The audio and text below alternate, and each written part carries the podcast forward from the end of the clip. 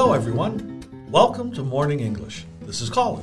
Hello, everybody. This is Nora. 欢迎大家收听早安英文。节目开始之前呢，先说一个小福利。每周三，我们都会给粉丝免费送纸质版的英文原版书、英文原版杂志和早安周边。微信搜索“早安英文”，私信回复“抽奖”两个字，就可以参与我们的抽奖福利啦。很多奖品花钱也买不到。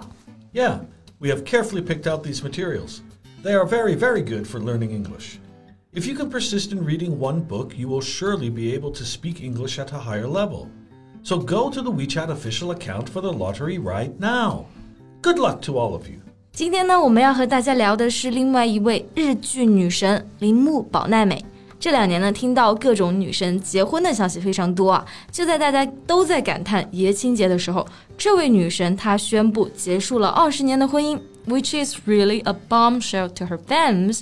Wow, ending 20 years of marriage. Well, that's not easy, but also something to celebrate.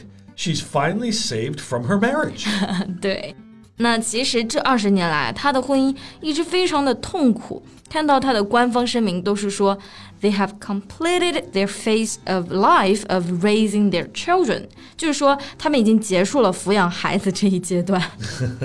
what this statement sounds like they were only being together with each other for the kid. There's no love or feelings between the two. 没错，嗯，就这些年，保奈美也真的是忍受了很多。其实早就有新闻报道了，说她老公和其他女演员也在传绯闻，感情不太稳定。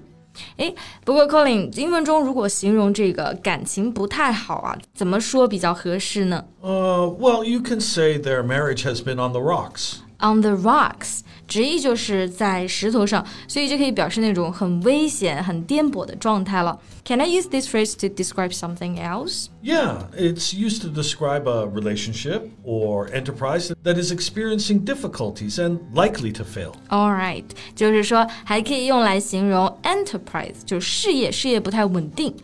回到我们最开始说的话题啊，我觉得保奈美可以说是为了家庭都牺牲了自己的事业。She almost sacrifices her career for the sake of the children. Well, the good news is that uh, she's ready to bounce back and make a post-family return to acting. 是的，bounce back 本意就是指的弹回来，在这里呢可以指重新恢复活力。好消息就是啊，他已经准备好重新回归事业和自己的人生了，真的是非常的敢爱敢恨。所以呢，我们今天呢就一起在节目里聊聊他的故事。在这里提醒一下大家，我们的内容呢都整理成了文字版的笔记，欢迎大家到微信搜索“早安英文”，私信回复“加油”两个字来领取我们的文字版笔记。So I knew that she was once one of the most famous A list actresses in Japan. Everyone's fascinated by her acting, right? Yeah，她在九十年代的《Tokyo Love Story》东京爱情故事里面呢，出演了主角莉香，可以说是红遍了亚洲。She rose to fame with that role. 至今大家都还记得她塑造的这个角色。Yeah, but it was a shame that later she had to leave the spotlight for her family. Mm. 嗯，spotlight 意思呢是聚光灯。Leave the spotlight 这个短语呢，就可以指退出演艺圈。在结婚没有多久呢，她就 quit acting，没有继续演戏了。Right. But later, she uh, made a victorious comeback after 11 years out of the business. Exactly. Comeback.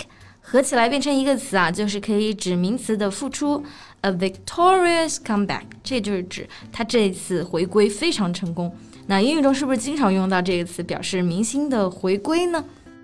Yeah, if a person in public life makes a comeback, they start doing something again which they had stopped doing, or they become popular again. 宝奈美这一次已经算得上 a middle-aged comeback，就是中年复出了。她之前在过年档里面的这个《唐人街探案三》都有她，感觉是完全恢复到之前的状态了。 Right, and uh, some people are experiencing midlife crisis at this age. 啊，是的，呃，midlife crisis 就是指的中年危机了。而保奈美呢，她在公开发布的这个宣布离婚的视频里面，就完全没有那种不开心或者是中年危机的感觉。Instead, she looks more stunning and much happier. Well, I guess she finally cast off the shackles and became what she always wanted to be. Cast off the shackles? Um, can you explain this phrase? Oh, yeah, sure. Um, to cast off is to throw away something unwanted. And shackles is the tool you use with a criminal to prevent them from running. Ah, I see. So cast off 意思就是解开，而 shackles 可以指那种手铐。那比喻的含义呢，就是桎梏了。所以说 cast off the shackles 就是说他终于解脱了，可以做自己想做的事情，而不是带娃了。Yeah, she had been a housewife or a homemaker for over 10 years, right? Her husband just wanted her to manage a home and raise children. Yeah, yeah, yeah. Housewife 就是指的家庭主妇，或者我们也可以用到另外一个词，就是 homemaker。我其实一直在想啊，为什么她的丈夫一定要她牺牲自己的职业？因为她已经当时在这个 career life 里面算是在巅峰了。 Now, this happens often. Uh, the traditional stereotypes are women are more likely than their husbands to take care of the house and children, and men remain the primary caretakers of their job, the, the car, and, and the yard. 对对对，主要是因为这些传统的 stereotype，就是传统的这些观念。那日本呢更加是这样啊，因为他们女性呢就是 famous for being good at managing a house，嗯，感觉女性就是要持家， 那妈妈就应该要负责做家务，这才是他们觉得的 a good wife。Yeah. It's really sad that even successful women have to sacrifice their dreams in order to meet the standard. 嗯，其实，嗯，刚生完宝宝的时候啊，这个保奈美她就想复出过，但是她的丈夫不太高兴，不仅要每天查岗，而且还禁止她和剧组聚餐，或者是其他的这种 social activities。嗯，sounds like he's very domineering. Domineering. Yeah, it's um, trying to control other people without considering their opinions or feelings. 啊，就是很有控制欲的那种盛气凌人的感觉。More or less like a control freak. Yeah, right. They are very similar words. 总之呢，我觉得保奈美离婚这件事情啊，可以说是走出了非常勇敢的一步。如今再次起航的她，就像主演的莉香一样，敢爱敢恨，自信自由。好了，那今天的节目呢就到这里结束了。最后再提醒一下大家，我们今天的所有内容呢都整理成了文字版的笔记，欢迎大家到微信搜索“早安英文”，私信回复“加油”两个字来领取我们的文字版笔记。Thank you so much for listening. This is Colin. This is Nora. See you next time. Bye.